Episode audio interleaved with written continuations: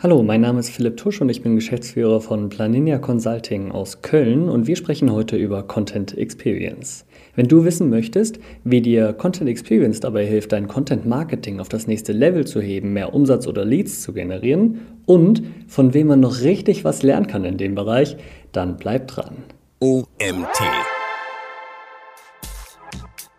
Ich stelle oft die Frage, ja und, und jetzt? Also what's next? Ja, ich habe ich hab einen Inhalt konsumiert, der war vielleicht richtig gut, der hat mir wirklich weitergeholfen. Ja. Ich habe ähm, vielleicht einen Ratgeber gerade ähm, gelesen oder ein Tutorial, ähm, das mein Problem gelöst hat. So, und dann bin ich fertig damit. Und was jetzt? Ja, und genau hier sollte, sollte dieser Content leitend sein. Ja, also ähm, vielleicht ist ein angepasstes äh, E-Mail-Formular mit einer Newsletter-Strecke, die auf diesen Inhalt natürlich gemünzt ist, das Richtige. Ja, und Herzlich willkommen zum OMT Online Marketing Podcast mit Mario Jung. Hallo Philipp, schön, dass du da bist. Wofür steht das Keyword Content Experience? Hallo Mario, danke, dass ich da sein kann. Also, Content Experience, die einen würden sicherlich sagen, das ist das nächste große Buzzword, ähm, aber im Grunde ist es eine Wortneuschöpfung aus zwei unterschiedlichen Disziplinen. Das steckt schon im Wort drin. Aus der einen Richtung Content Marketing und aus der anderen Richtung Customer Experience. Und genau dazwischen, da bewegen wir uns in der Content Experience. Das heißt, beide Disziplinen haben ja das gleiche Ziel. Sie wollen das Nutzererlebnis mit der Marke verbessern. Und es geht hier eben nicht nur darum, Inhalte zu erstellen, die zielgruppenrelevant sind und unterschiedlich aufzubereiten, sondern in der Content Experience geht es darum, diese Inhalte auch so zu inszenieren und so aufzubereiten, dass der Nutzer merkt, dass es ein geiler Inhalt ist, dass der Nutzer sich daran erinnert und positiv erinnert. Also quasi ein Top-of-Mind-Content zu erstellen. Also hier steht so ein bisschen das Nutzungsumfeld mehr im Vordergrund als der Inhalt an sich. Mhm. Cool, cool. Also cooles Thema. Ich meine, wir beide reden ja schon ein bisschen länger über das Thema. Hast du auch schon mal ein Webinar zu dem Thema bei uns gehalten. Wie bist du damals auf dieses Thema gekommen? Ähm, ja, das ist eine äh, lustige Geschichte. Es ist wahrscheinlich eine Geschichte, die jeder Content-Marketer irgendwann mal erlebt. Ja, ich habe bei einem, es war ein großes E-Commerce-Unternehmen, dort habe ich im äh, Content-Marketing, also beziehungsweise im Online-Marketing gebaut, äh, ge gearbeitet. Da gab es noch gar kein Content-Marketing-Team. Ja, und äh, da habe ich aus der Richtung des SEOs kommend ein äh, Content-Team aufgebaut und dann ganz klassisch das gemacht, was man im Content-Marketing macht. Ja, wir haben recherchiert, was sind ähm, Inhalte, was sind Probleme, die die Zielgruppe hat und haben dazu dann Inhalte veröffentlicht nach und nach und die Inhalte waren auch wirklich äh, Inhalte mit Mehrwert. Ja? Also wenn man die so durchgelesen hat, hat man gedacht, ja, das hilft durchaus weiter. Aber wir hatten, wir hatten zwei Probleme da. Das erste, intern haben wir ein bisschen Gegenwind bekommen. Wir haben sehr viel Geld dafür ausgegeben, Inhalte zu veröffentlichen und dieser Content verkauft jetzt in erster Linie nicht. Also wenn man jetzt auf die Conversion-Rate von Content guckt, dann ist das extrem niedrig, ist ja klar, es ist ja informationeller Inhalt. Und das zweite Problem, was wir hatten, ja, Content Marketing hat zu der Zeit in unserem Wettbewerbsumfeld jeder gemacht. Ja, also wir mussten uns irgendwie abheben. Und genau diese beiden Probleme, äh, die löst Content Experience so ein bisschen. Das, ist, das wurde damals in den USA schon sehr stark diskutiert. Das ist dann so ein bisschen nach Deutschland geschwappt, das Thema, und wird jetzt auch hierzulande mehr diskutiert. Ähm, und zwar vor dem Hintergrund, dass die Verbraucher, die Nutzer, die den Inhalt, den wir im Content Marketing ja immer wieder veröffentlichen, die vergleichen diese Inhalte bzw. das Erlebnis mit dem Inhalt nicht mit dem Wettbewerb, sondern mit dem, was sie gewohnt sind. Und was sind wir gewohnt? Wir sind Google Maps gewohnt, wir sind Airbnb gewohnt, all diese ganz großen Plattformen, die genau wissen, wie man Informationen aufbereitet. Ja, also ähm, wenn wir an uns denken und Google Maps öffnen, öffnen wir einen Standort, ja, und dann sehen wir, da sind Rezensionen, da sind Fotos, Öffnungszeiten, der Link zur Website, alles auf einen Blick, ja, alles äh, kontextuell gebündelt, ja, und sehr sinnvoll aufbereitet, sehr kurz, schnelllebig, ich kann es super einfach konsumieren. Und unsere Inhalte, die wir damals veröffentlicht haben, das waren eher so 800.000 Wörter Inhalte, äh, ein bisschen Richtung Textwüsten, ja, und da braucht man eine Lösung für. Und dann äh, habe ich gesagt, okay, Content Experience ist eigentlich genau das, was jetzt weiterhilft. Lass uns mal konkret werden. Was macht nun eine gute Content Experience aus? Ja, kon konkret ist gut. Ja, also ähm, ich, ich sage öfter, also gerade im Content Marketing so eine Strategie ist extrem wichtig und es gibt den Rahmen, aber der wirkliche Erfolg von Content, der ist in der operativen und das sind so die, die Merkmale von Content Experience, die jetzt zum Tragen kommen. Ich habe da so vier Merkmale, ähm, die ich da identifiziert habe oder die es auch in den USA so diskutiert werden. Ähm, das erste, das ist die Interaktion. Das zweite ist die Struktur und Aufbereitung. Das dritte ist die Auffindbarkeit von Inhalt und dann die nahtlose Weitergabe. Und ich erkläre mal ganz kurz, ähm, was damit gemeint ist. Ja, das erste, quasi die Interaktion mit dem Content. Ja, das ist das klingt jetzt erstmal nach einem ganz großen Projekt, ja, als müsste ich jetzt einen großen Chatbot bauen, um ähm, Inhalte wirklich interaktiv zu bauen. Aber ich finde, es reichen hier echt schon kleine Elemente. Es geht wirklich darum, den Nutzer zu aktivieren, dass Inhalte nicht nur, ich lehne mich zurück und konsumiere und bin passiv, sondern dass der Nutzer an der Stelle auch selbst aktiv wird. Ja, also zum Beispiel auf Buttons klicken kann, damit sich Textblöcke austauschen, also sozusagen Content personalisieren kann. Ja, ähm, dass er auf ein Inhaltsverzeichnis klicken kann, um zum Beispiel schnell zum Ziel zu kommen ähm, und dass es insgesamt einfach Spaß macht, so Inhalt ähm, zu konsumieren. Ja, das ist dieser Bereich Interaktion. Und das geht schon ein bisschen über in, in diesen zweiten Bereich, also in Struktur und Aufbereitung von Inhalten. Ihr hattet hier beim ähm, OMT mal den Podcast zum Thema Content Design. Ja? Ähm, das war ein sehr spannender Podcast, kann man übrigens wirklich mal reinhören. Und ähm, Content Design und Content Experience gehen hier an dieser Stelle Hand in Hand. Ja? Also dass der Inhalt nicht nur relevant für den Nutzer ist, sondern der Nutzer auch sieht, dass er relevant ist. Also zum Beispiel, wenn ich mit dem Smartphone draufgehe, will ich schnell und auf den ersten Blick sehen, ähm, dass ich diesen Inhalt super einfach konsumieren kann, dass es nicht nach Arbeit aussieht ja, und will auch schnell sehen, dass dieser Inhalt mein Problem löst. Also lohnt sich das jetzt hier überhaupt weiter runter zu scrollen. Ja? Und da geht es wirklich um den ersten Sichtbereich von Content. Ja? Und ähm, auch die Frage, ähm, sind Content-Elemente wirkungsvoll eingebracht. Also haben wir keine Textwüsten. Ja, wir kennen das, ähm, Mario, du kennst das vielleicht auch aus Projekten, die du äh, betreust, so Textwüsten im E-Commerce, ja, unterhalb von Kategorien. Ewig lange Texte. Das macht keinen Spaß, die, die zu konsumieren. Ähm, und hier kann man an der Struktur und an dieser Aufbereitung von Content weiterarbeiten, ja, dass es wirklich erlebbarer Content ist. Die ähm, das dritte Kriterium von Content Experience, das ist mir aber besonders wichtig. Also Struktur, Aufbereitung, Interaktivität, klar, das ist, geht alles um den Content selbst. Aber das bringt alles nichts, wenn der Nutzer nicht draufkommt. Ja? Und ähm, finde, man kann, also gerade im Content Marketing können wir alle noch ein bisschen besser daran arbeiten, Inhalte auch intern in eigene Kanäle und vor allem auf der eigenen Seite zu distribuieren. Ja? Also zu überlegen, an welchem Touchpoint braucht der Nutzer oder die Nutzerin diesen Content jetzt eigentlich. Einfaches Beispiel. Im E-Commerce haben wir eine Kategorieseite, haben dort Filter, die ich bedienen kann, um die Produkte einzugrenzen ja, und um so mehr in Kaufreife zu kommen, also immer näher am Kauf ran. Und diese Filter verstehe ich nicht. Ja, ich weiß vielleicht nicht, ähm, was ist der Unterschied zwischen Filteroption 1 und Filteroption 2. Da sind vielleicht Fremdwörter drin. Und genau an dieser Stelle kann ich ja schon Content platzieren und zum Beispiel diese Fremdwörter ähm, erklären. Ja, über so einen Tooltip zum Beispiel oder über so eine kleine Lightbox, die ich öffnen kann. Ja, es hilft mir nichts, wenn ich irgendwo im Blog einen ähm, Text dazu veröffentlicht habe, was genau dieses Fremdwort bedeutet, ja, um das zu erklären. Es hilft dem Nutzer nichts, der jetzt gerade diese Filter bedient im E-Commerce. Ja, das heißt, Infos da anzeigen, wo sie für den Nutzer relevant sind. Ja, und das Gleiche funktioniert auch andersrum. Ja, also nahtlose Weitergabe sage ich dazu immer. Ich, ich, ich stelle oft die Frage, ja, und, und jetzt? Also, what's next? Ja, ich habe ich hab einen Inhalt konsumiert, der war vielleicht richtig gut, der hat mir wirklich weitergeholfen. Ja, ich habe ähm, vielleicht einen Ratgeber gerade ähm, gelesen oder ein Tutorial, ähm, das mein Problem gelöst hat. So, und dann bin ich fertig damit und was jetzt? Ja, und genau hier sollte, sollte dieser Content leitend sein. Ja, also ähm, vielleicht ist ein angepasstes äh, E-Mail-Formular mit einer Newsletter-Strecke, die auf diesen Inhalt natürlich gemünzt ist, das Richtige. Ja? Oder vielleicht will ich einen Kommentar da lassen, vielleicht will ich jetzt in irgendeine Facebook-Gruppe rein, will irgendeinen Podcast anhören, ja, zum Beispiel, oder ein Video angucken, was sich auch mit dem Thema beschäftigt. Also nahtlos zwischen unterschiedlichen Content-Assets hin und her leiten, dass sich das für den Nutzer wie eine Journey anfühlt, ja, kein Bruch, keine Lücken dazwischen. Das sind so, das würde ich sagen, das sind so die wichtigsten Kriterien, aber da merkt man schon, das geht schon sehr stark auch in die Operative rein, ja, also wirklich dann in die Aufbereitung der, der Inhalte. alles total geile Punkte, die man als Einzelnes, würde ich sagen, schon ja, sich sehr viel mit beschäftigen kann.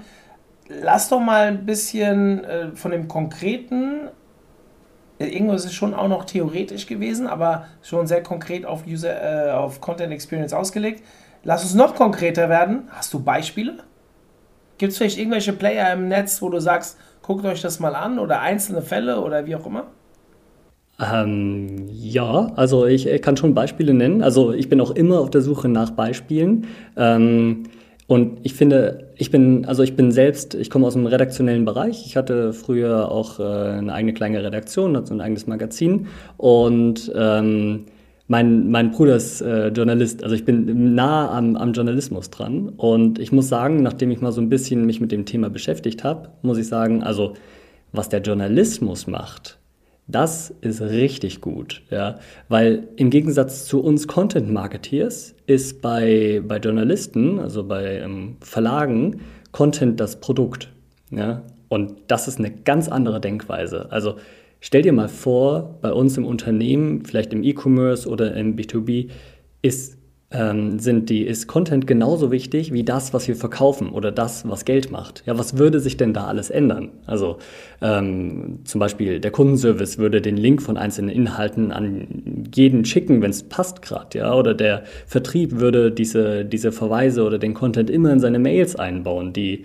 die IT, die würde dafür sorgen, dass jeder den Inhalt findet, ja, überall, ja, und selbst in der Bestellbestätigung kann man auf Inhalte verweisen. Also einfach mal quasi äh, dieses Gedankenexperiment einfach mal umdrehen, was passiert, wenn Content das Produkt ist und wie würden wir das bewerben? Und ich glaube, das macht der Journalismus richtig gut. Also ich kann nur jedem raten, da mal sich so 10, 15 Minuten Zeit zu nehmen und auf die großen Themenseiten zu gehen von äh, Zeit Online, von Spiegel, vom Handelsblatt und wie sie alle heißen und sich dort anzugucken, wie, wie Content miteinander vertratet ist. Ja, also die Themenhubs allein schon zum, zu Themen wie dem Coronavirus, der Bundestagswahl, immer große Themen, die die Leute interessieren und dafür machen die äh, Zeitungen Themenhubs auf, an denen andere Content Assets, also nicht nur Artikel, sondern auch Podcasts, Videos, interaktive Studien, ja, irgendwas, was ich anklicken kann, miteinander verbunden sind. Und auf diesen, äh, auf diesen Themenhubs sind sie nicht äh, chronologisch sortiert, nein, sondern thematisch sortiert, also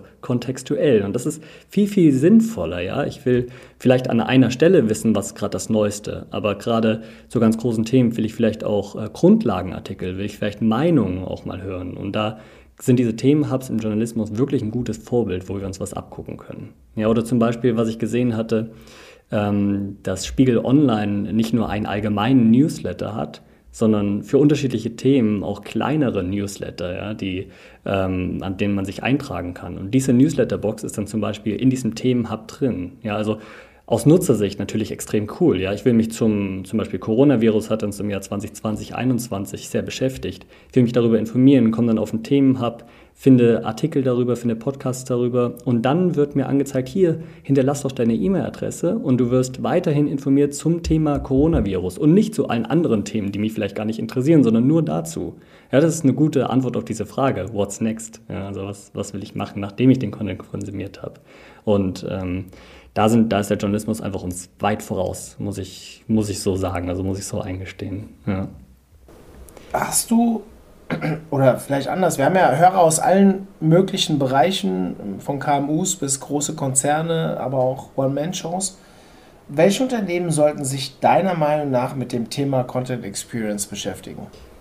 Ja, gute Frage. Also wenn ich es wenn pauschal beantworten müsste, also alle Unternehmen, die irgendwie Content veröffentlichen, ja, natürlich. Also wenn jetzt die HörerInnen da draußen irgendwie schon mit Content Marketing angefangen haben und sagen, ja, gut, ich veröffentliche jetzt hier regelmäßig Content, wir haben da schon so unseren Prozess, aber der Wettbewerb macht das auch, ja.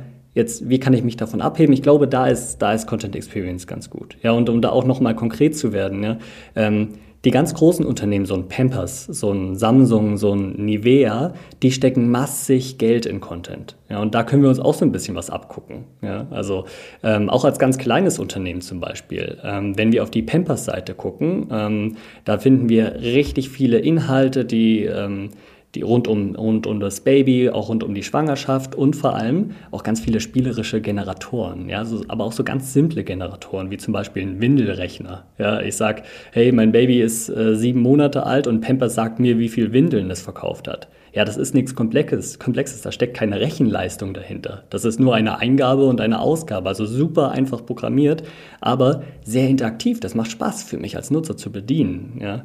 Und ähm, das können auch schon ganz kleine Unternehmen, wenn sie die ersten Inhalte veröffentlicht haben und sagen, ja, ich will jetzt aber hier best in class sein. Ich will nicht nur ein weiterer Inhalt sein, sondern ich will wirklich der beste Inhalt zu dem Thema sein. Ja, und da ähm, da kann man ganz vorne mitspielen mit, äh, mit diesen Grundlagen der Content Experience. Ja. Ähm, wer jetzt noch nicht mit Content Marketing gestartet ist, also ähm, ganz am Anfang vielleicht äh, steckt oder gerade das erst plant, der muss natürlich erstmal die Grundlagen, Hausaufgaben in Content Marketing machen. Ja? Also das ist ja klar, ähm, die, die passenden Inhalte finden und, und gucken, welche, welche Kanäle, welche Formate möchte man da spielen. Und dann, wenn es halt weiter Richtung, gerade Richtung On-Page-Content geht, dann kann man quasi sozusagen in der operative Content Experience draufsetzen und mitdenken. Ja? Also so ein bisschen sich einzelne Inhalte vorknüpfen und da wirklich äh, das Beste rausholen. Die typische Frage, die immer kommt, ist das für B2B oder B2C eher Thema? Beides. Also ich habe es, äh, wenn ich, wenn ich Beispiele suche, äh, finde ich halt, finde ich die meisten Beispiele im B2C tatsächlich. Und äh, da muss ich auch sagen, dass vor allem starke Marken, also vor allem so Direct-to-Consumer-Marken, ja, ein sehr hohes Interesse daran haben, nicht nur Textwüsten zu veröffentlichen, weil sie leben von dieser Markenwelt ja, und sie wollen den Nutzer in diese Markenwelt reinholen und sind von Natur aus eher ähm, Content fokussiert, was kreativen, was inspirierenden Content angeht, ja, und äh, sind von der Natur aus eher visueller vielleicht auch, ja, und zum Beispiel einzelne äh, Bilder oder Videos produziert, die auf den, auf den Webseiten äh, angezeigt werden. Aber nicht nur, nicht nur B2C. Also ich würde auch sagen, für, für den B2B-Bereich ist das ganz interessant. Und zwar dann, wenn Klasse statt Masse zählt. Ja? Also ähm, wenn man besonders herausstechen möchte in einem Bereich. Und ich glaube, gerade im B2B zählt sehr oft Klasse statt Masse. Ich habe auch ein gutes ähm, B2B-Beispiel mal gefunden. Ähm, das war von einem Kassensystemanbieter. Also die haben ähm, für, für Offline-Läden quasi wirklich die Kassen gestellt.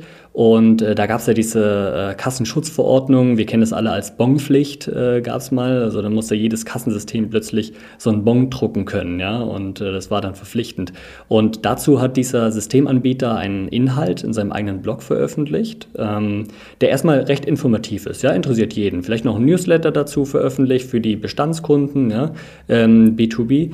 Und ähm, in diesem Inhalt, ja, das war nicht nur einfach ein normaler Blogartikel, sondern in dem Inhalt hat ähm, dieser Kassensystemanbieter eine Facebook-Gruppe verlinkt, die die selbst erstellt haben. Und diese Facebook-Gruppe, da können sich dann die äh, Nutzerinnen dieses Kassensystems, aber auch andere, darüber austauschen, wie man diese Bonpflicht verwirklicht. Ja, und was in dieser ähm, Kassenschutzverordnung noch so drin steht. Das heißt, der Spin war, die Kommunikation war, hey, wir haben dich jetzt informiert über die Bonpflicht aber die Katzenschutzverordnung bietet noch viel mehr. Tritt jetzt unserer Facebook-Gruppe bei und bleib immer auf dem Laufenden, wenn irgendwelche rechtlichen Änderungen passieren. Ja?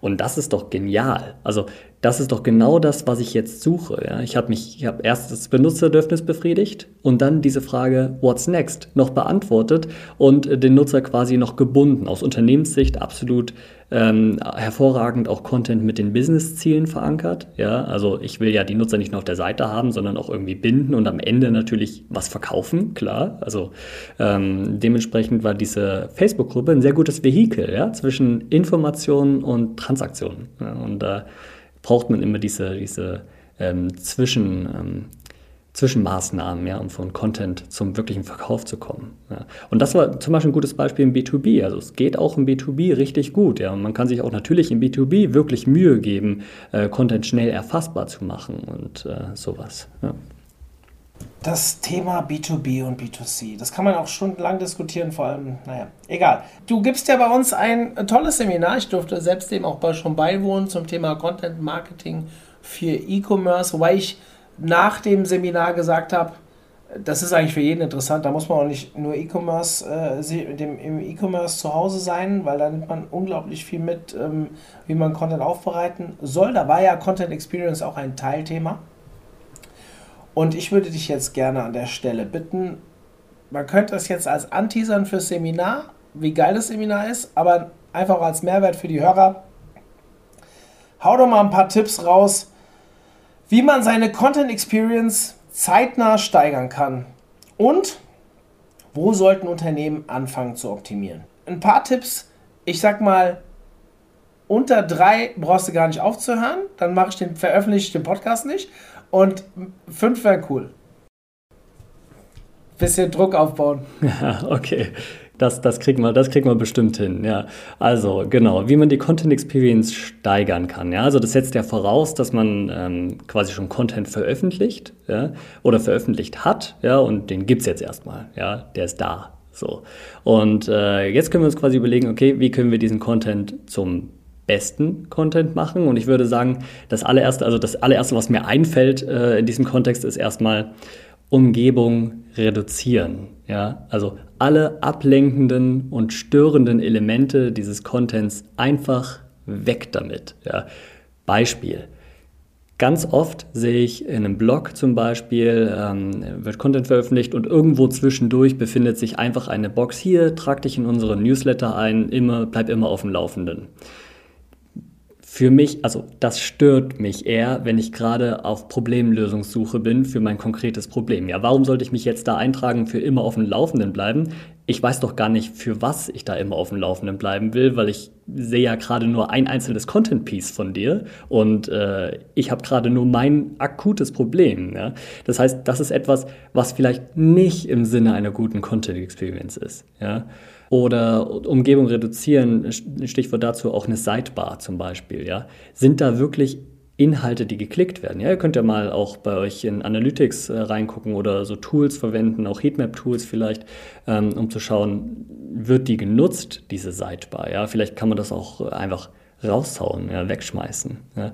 Ähm, Umgebung reduzieren und vielleicht auch, äh, wenn, ihr, wenn, wenn wir bei dieser Reduktion sind, vielleicht auch unnötigen Content auf der Seite wegschmeißen. Ja, also ich sage immer, ähm, so kurz wie möglich, so gut wie möglich. Ja, also zum Beispiel, wir kennen alle diese, hatte ich eben auch schon mal kurz angesprochen, diese ganz langen Kategorietexte unter, ähm, im E-Commerce unter den ähm, Produkten. Und das sind sicherlich gute Ratgeber und da hat sich sicherlich jemand äh, Gedanken gemacht und ähm, SEO optimiert und vielleicht auch mit Mehrwert. Ja. Ähm, aber vielleicht passt da ein anderes Format. Also vielleicht nicht unbedingt lange Textblöcke, sondern so ein Format wie diese fünf Fragen musst du dir stellen. Ja, und dann fünf Fragen, die man aufklappen kann, fünf kurze Antworten und dann vielleicht noch ein, kurzer, äh, ein kurzes abschließendes Fazit drunter. Ja. Hilft dem Nutzer wahrscheinlich genauso wie ein 800-Wörter-Text. Ja. Und ähm, an der Stelle also so viel reduzieren wie möglich, solange es natürlich äh, verständlich ist. Ja. Das würde ich, das ist mir das, das ist das Erste, was mir einfällt. Das Zweite, was mir einfällt, bestehende Touchpoints nutzen. Ja, also wir haben alle, wir haben ein bestehendes Unternehmen, wir haben vielleicht schon Content veröffentlicht, wir müssen jetzt einfach das nutzen, was wir schon haben. Zum Beispiel die Bestellbestätigung ja, im E-Commerce oder ähm, ein E-Mail-Funnel, den wir schon haben ähm, äh, im B2B, im B2B.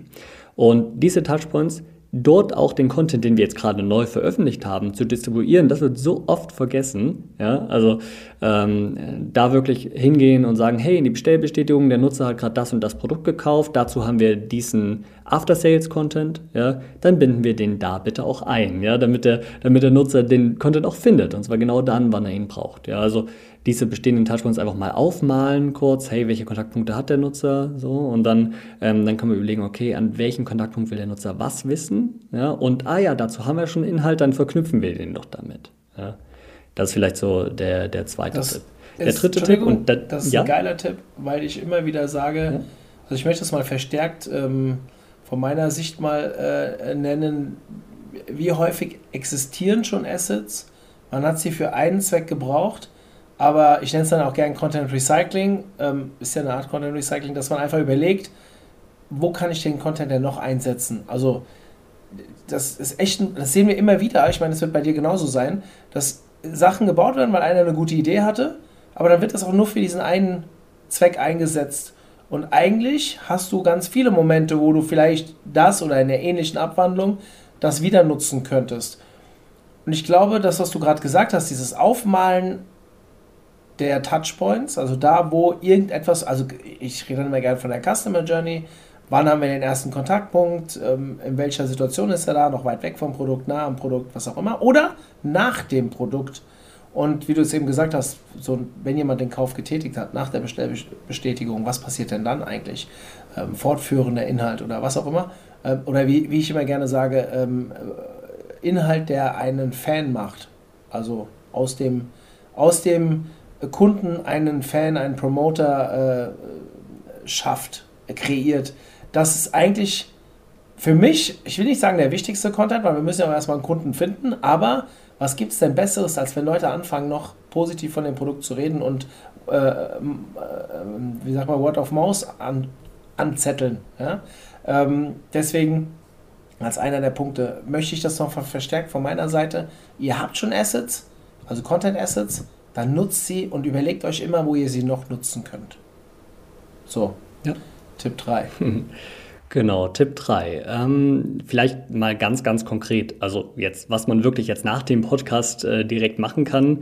Ich bin ein ganz großer Fan von einem ganz bestimmten Element äh, für On-Page-Content. Und zwar ist das ein, ich nenne das immer ein Auf einen Blick Element. Ja? Und dieses Auf einen Blick, ich habe das zum ersten Mal gesehen im Gesundheitsportal von unserem Bund, also gesund.bund.de.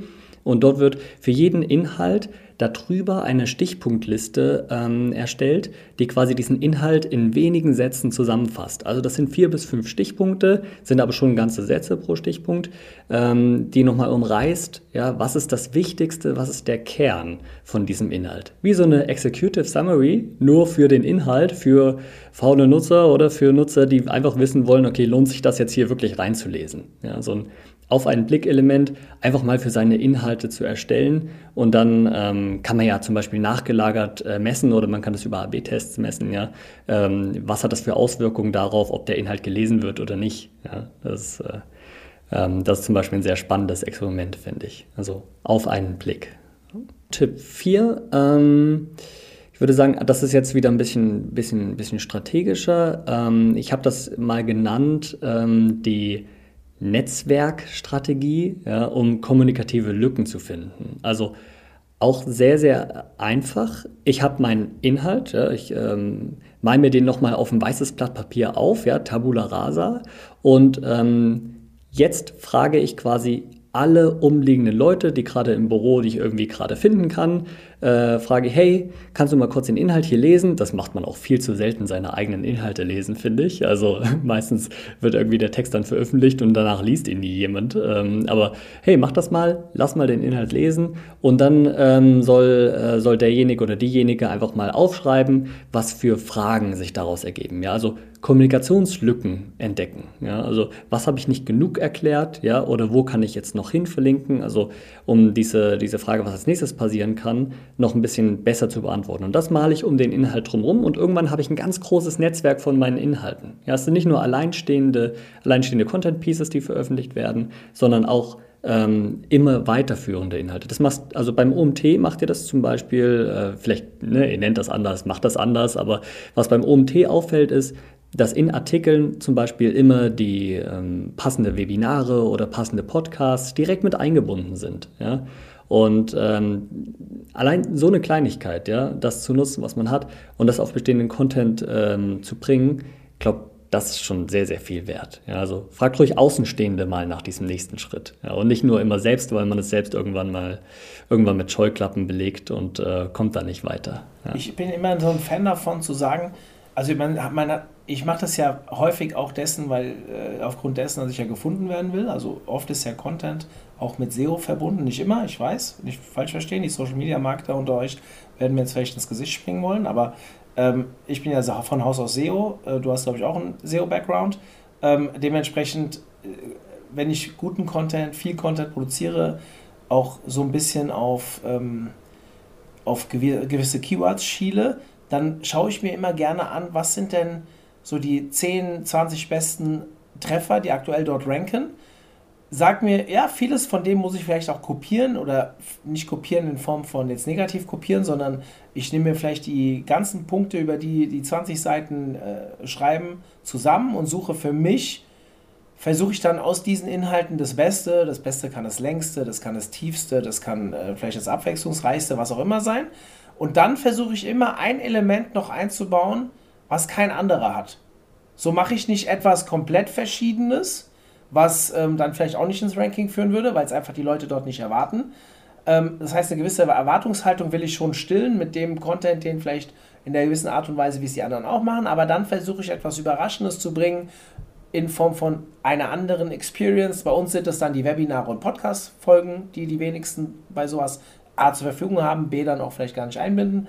Ähm, in anderen Fällen, bei anderen Kunden können das auch immer irgendein Konfigurator sein oder ähm, was auch immer. Aber so würde ich immer herangehen. Gucken, wie kann ich ähm, Content, also du kannst ja mal deine Meinung gleich dazu sagen, dieses Content-mäßig etwas in Anführungszeichen vom Aufbau her kopieren, inhaltlich vielleicht verbessern, wobei das immer eine subjektive Wahrnehmung ist, und dann noch ein Experience-Element dazu packen, was nicht einfach ist, wo man sicherlich auch ein bisschen drüber nachdenken muss, was die anderen alle nicht haben. Und ich habe das Gefühl, dann hat man auch eine sehr gute Chance, nach ganz oben zu kommen in den Rankings. Ja, also würde ich dir, würde ich dir komplett zustimmen. Ja, ich nenne das, also ich, häufig nenne ich das, das ist halt entweder andere Medien oder Mikrocontent, den man nochmal einfügt. Ja, also andere Medien ist natürlich immer ein bisschen aufwendiger. Man braucht den Podcast und man braucht das Video, wobei man sowas auch mit Hilfe von bestimmten Tools so ein bisschen ähm, auch vereinfachen kann in der Erstellung. Ja. Ähm, oder Mikrocontent ist auch relativ einfach. Also zum Beispiel das, was im Text steht, nochmal unterstützen durch eine Illustration oder durch eine Kurzanimation oder ganz einfach durch Icons oder GIFs. Ja. Das hat der Wettbewerb meistens nicht, ist aber viel visueller, viel anschaulicher und wenn es zum Text passt, ja, dann hat das natürlich auch entsprechend Mehrwert. Und vor allem, wir kommen nochmal auf andere Kanäle. Ja, also wir kommen zum Beispiel dann nochmal in die, ne, als SEO würde ich jetzt sagen, dann nochmal in die Bildersuche rein, wenn ich nicht nur so ein Stockfoto habe, ja, sondern eine Illustration, die wirklich passt. Ja. Oder ähm, über Podcasts, ja, können wir dann auf unterschiedlichen Audioplattformen diesen Podcast noch spielen. Oder Videos dann entsprechend auf YouTube und dementsprechend auch wieder in der ähm, in der Suche als Videoformat. Ja, das ist natürlich was, was, äh, wo man sich äh, deutlich abheben kann und gleichzeitig noch viel, viel mehr Reichweite erzielt. Ja, das stimmt. Hast du noch was für uns? Ähm, ja, ich habe, ähm, was mir gerade eingefallen ist, als du gerade ähm, erzählt hast, mit diesem einen Element, was sich unterscheidet zum Wettbewerb. Ja, da ist mir ein Beispiel eingefallen, was ähm, zum Beispiel äh, Spring Lane, ich glaube, da hatte ich das gesehen, ganz gut macht. Ja, wir haben äh, ein Content-Format, einen, einen größeren ähm, größeren Content Hub vielleicht zum Thema vegan leben. Ja? Und auf dieser Seite wird mir, wird mir erzählt, ja, wie das funktioniert, vegan zu leben. Ja? Und da gibt es vielleicht so ein paar Tipps und Tricks, ja, vegan leben und ein paar Rezepte vielleicht noch, ja, Content Hub mäßig verlinke ich dann auf die Rezepte zum Beispiel als nächstes Content-Format. Ähm, und dann hat äh, Springlane gesagt, okay, aber Rezepte und Tipps und Tricks, ja, das hat, das haben die anderen auch, ja, das haben irgendwelche Gewürzanbieter vielleicht auch. Äh, wir machen jetzt nochmal was anderes und zwar machen wir eine 30-Tage-Challenge vegan leben. Ja, also man kann sich dann eintragen und ähm, dann wird man 30 Tage mit E-Mails ähm, bombardiert, wollte ich gerade sagen, aber bekommt 30 Tage lang E-Mails freiwillig, ja, ähm, wie man wirklich ganz praktisch sein Frühstück, sein Mittagessen, sein Abendessen auf vegan umstellen kann, nach und nach. Ja, also es ist ein guter, gutes Content-Format, was einfach andere nicht haben und ähm, was dann auch natürlich nochmal den ausschlaggebenden Punkt macht. Ja, so. Ähm, und ich jetzt ne, wir haben jetzt über ganz viele unterschiedliche Sachen geredet, also neue Medien, neue Content-Formate schaffen, ähm, neue Elemente hinzufügen, ähm, den Inhalt an sich sich vorknüpfen und äh, nur auf einem Inhalt drauf rumdenken, zu überlegen, wie kann man Inhalte miteinander verbinden. Das klingt jetzt alles erstmal nach, wow, okay, aber ich habe mit Content Marketing schon so viel zu tun, ja, ich brauche auch ständig neue Inhalte, ja. Ähm, so vielleicht so eine Daumenregel, die ich mir irgendwann mal auferlegt habe, äh, die ich auch vielen meiner Kunden und Kundinnen so mitgebe. 50 Prozent der Zeit sollte in die äh, After-Publishing-Phase gehen. Also 50 Prozent meiner Zeit investiere ich darin, bestehenden Content zu optimieren. Ja? Und da nehme ich mir den Content vor, der schon gut läuft. Ja? Also nehme mir Content vor, der viel Traffic hat, der gute Nutzersignale hat, der nah am, ähm, am Business dran ist, also nah am Produkt oder nah am, an der Dienstleistung. Und diese Unicorns, nenn es wie du möchtest, also diese paar drei bis fünf Prozent des Contents, der wirklich, wirklich schon gut läuft, die kann ich auf die Spitze treiben. Und das ist mein Hero-Content. Ja, und damit gehe ich raus und sage, das ist, hier werde ich nicht nur Durchschnitt, sondern Bester. Ja. Und das ist vielleicht nochmal so eine, so eine Richtlinie, ja, so ähm, wie man jetzt auch direkt äh, loslegen kann. Auf diesen Inhalten würde ich am Anfang rumdenken. Ja. Ich könnte dir stundenlang zuhören. Also diese beim Webinar, äh, bei dem Webinar, bei dem Seminar ähm, waren wirklich Punkte, ich würde jetzt sagen, ich bin ein erfahrener Content-Marketer, wo ich mir wirklich gute Ideen mitgenommen habe. Deswegen mein Appell nochmal an alle, die jetzt zuhören. Also wenn ihr ein paar Euro übrig habt, ähm, dann guckt euch das mal an. Das ist ein Zwei-Tages-Seminar bei uns. Ich werde das auch mal in die Shownotes nehmen. Das lohnt sich, ähm, weil ihr da wirklich sehr, sehr gute Ideen bekommt und auch gute Hilfsmittel an die Hand bekommt. Wie ihr, also niemand hat gesagt, dass es einfach ist, weil dann kann es ja jeder. Aber trotzdem ein paar Hilfsmittel an die Hand bekommt, wie man einfacher oder kreativer oder wie man an so eine Thematik halt auch herangeht. Ähm, ich würde jetzt nochmal konkret die Frage auch stellen. Du hast jetzt ein paar interessante Tipps mitgegeben, aber wo sollte denn ein Unternehmen anfangen zu optimieren? Wie würdest du, was würdest du deinem Kunden jetzt raten? Also vor dem Hintergrund, ich brauche ja irgendwann einen, einen Return auf mein Content Marketing. Ja, also kein Unternehmen kann unendlich viel Geld raus, äh, rausballern für, für Content, der vielleicht dann am Ende nichts bringt. Ja, ähm, Natürlich, das muss man ein bisschen, bisschen messen können. Also ich würde, würde anfangen bei dem vielversprechendsten Content, der nah am Produkt dran ist, also in der Customer Journey relativ äh, weit unten, wenn man sich so einen Funnel mal vorstellt, ja, also äh, kurz vorm Kauf oder kurz vor der Kontaktanfrage und der nah an meinen bestehenden Seiten dran ist, ja, also wo ich halt schon diesen Netzwerkeffekt früh aufbauen kann, ja. Bevor ich jetzt einen Hero-Content veröffentliche, der ganz weit weg ist, ja, das ist vielleicht, da, da brauche ich noch vielleicht richtig lange, bis ich den irgendwie mit meiner Dienstleistung verbunden habe, ja, bis ich da wirklich auch was verkaufe.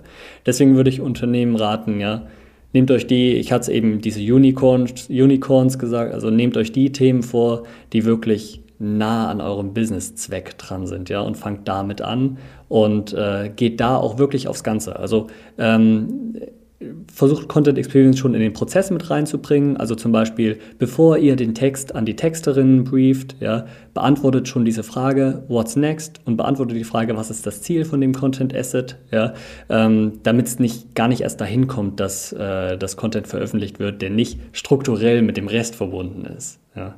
Ich glaube, ja, so, so, kann man, so kann man anfangen, nah am Produkt und wirklich mit der vielversprechendsten Idee, die wirklich ganz nah am, am Thema dran ist. Sehr cool, lieber Philipp. Dann würde ich sagen, wir sind soweit durch. Wenn ihr Fragen zu dem Thema habt, also Philipp kann man ganz gut erreichen über diverse äh, Social Media oder ihr googelt einfach mal Philipp Tusch und hängt ein OMT hinten dran. Da findet ihr seinen Speaker, sein Expertenprofil bei uns und ähm, auch alle Kontaktmöglichkeiten, die ihr braucht. Im Zweifel könnt ihr auch immer mir schreiben, ich leite das auch gerne weiter. Also wenn ihr Fragen habt zum Thema Content Experience oder vielleicht zu seinem Seminar, das würde mich natürlich persönlich freuen, weil ähm, das würde ich, das Format, das hat jetzt zweimal stattgefunden. Ähm, da würde ich mich sehr freuen, wenn wir das langfristig etablieren können, wenn da auch wirklich eine Nachfrage ist, weil der Inhalt war definitiv super und hat Spaß gemacht.